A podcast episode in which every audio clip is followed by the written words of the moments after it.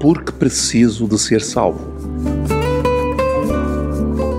Falar de Cristo é necessariamente falar de salvação e de um Salvador.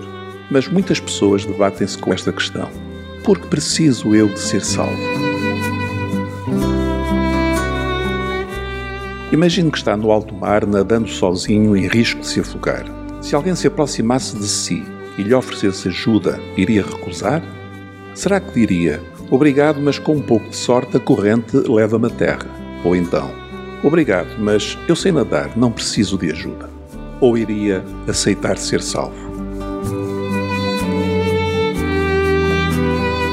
A Bíblia fala do princípio ao fim da necessidade de o ser humano ser salvo e de como Deus preparou um plano para o salvar.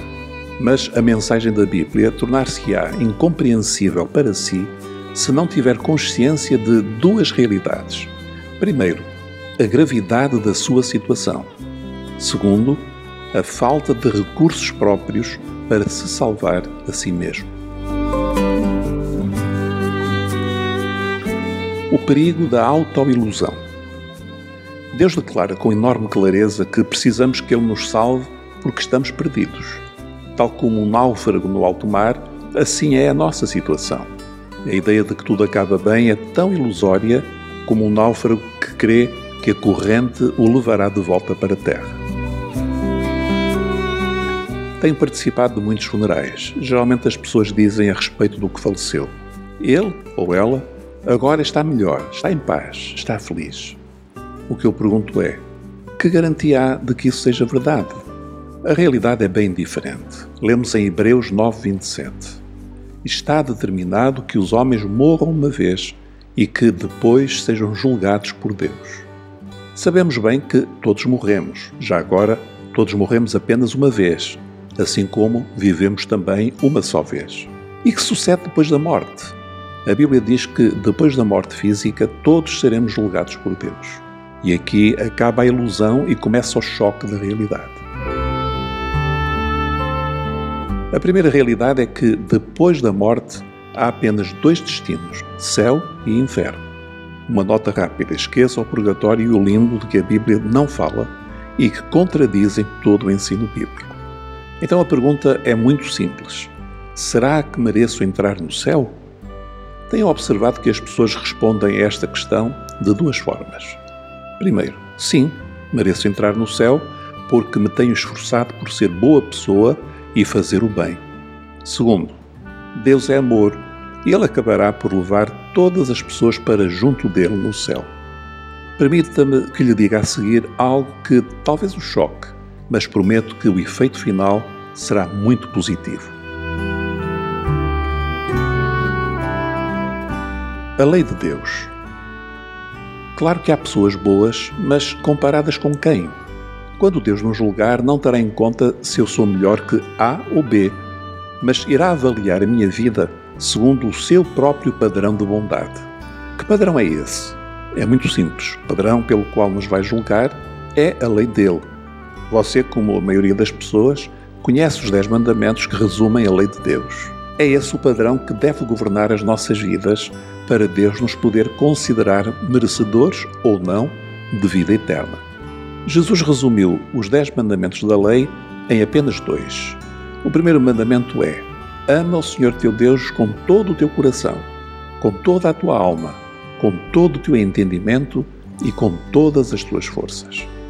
E o segundo é: Ama o teu próximo como a ti mesmo. Marcos 12, 30 e 31.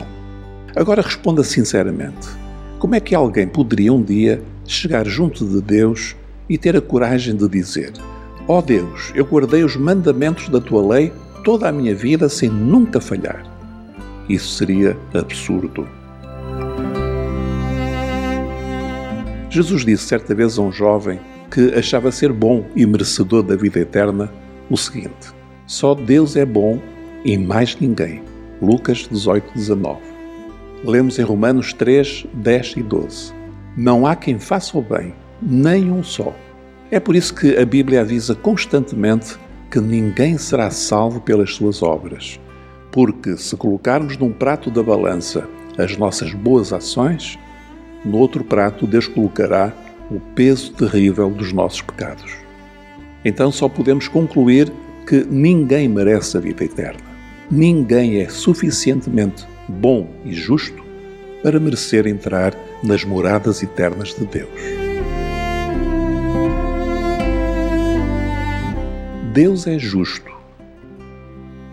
A segunda dificuldade que muitos sentem quanto à necessidade de salvação deriva de um conceito errado acerca do amor de Deus. A ideia é esta: Deus é bom, é amor, é Pai. Logo, Ele acabará por perdoar a todos e levar-nos-á para junto dele na eternidade. É verdade que Deus é amor e como? Já falaremos esse respeito mais adiante. Mas Deus não é só amor e bondade. Ele é também santo e justo.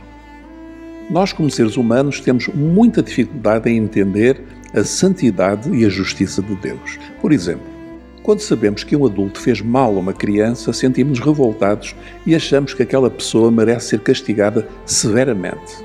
Mas se ouvirmos alguém mentir a outro, não nos parece que isso seja grave. Deus não é como nós. Ele tem uma repulsa inerente ao seu caráter a toda a forma de mal, seja o mais grave, seja aquilo a que já nos habituamos a considerar irrelevante como está escrito em 1 de João 1,5.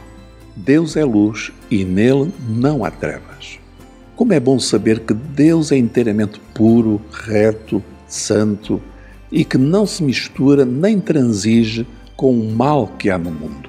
Que Deus seria esse que admitisse a injustiça, a imoralidade ou a falsidade? Como é bom saber que no céu não haverá violência, mentira, ofensas, roubos, mas apenas luz, verdade, amor e justiça. É porque Deus é justo que Ele julgará a todos nós. Há pessoas que pensam que escapam das consequências dos seus erros. Podem escapar à justiça humana, mas não à justiça de Deus. Entende agora porque é que você, tal como eu, precisa de ser salvo? Resumindo, ninguém é suficientemente bom para merecer a vida eterna quando for julgado por Deus. No entanto, Deus preparou um caminho para que você e eu, de facto, quem quiser, possa entrar no céu. E é aqui que entra uma pessoa maravilhosa que veio salvar-nos. O nome dele é Jesus. O amor de Deus. Sim, Deus é amor. E foi apenas por amor, um amor inexplicável, que ele enviou o seu Filho à Terra para se tornar homem como nós, igual a si e a mim, exceto no pecado. Ele veio para nos buscar, como o pastor sai em busca da ovelha perdida. Certa vez Jesus disse que ele veio buscar e salvar os que estavam perdidos. Lucas 19, 10. Querido amigo, para ser salvo basta apenas reconhecer que precisa de salvação e receber a ajuda do Salvador. A mão dele está estendida para si. Quer segurar nela?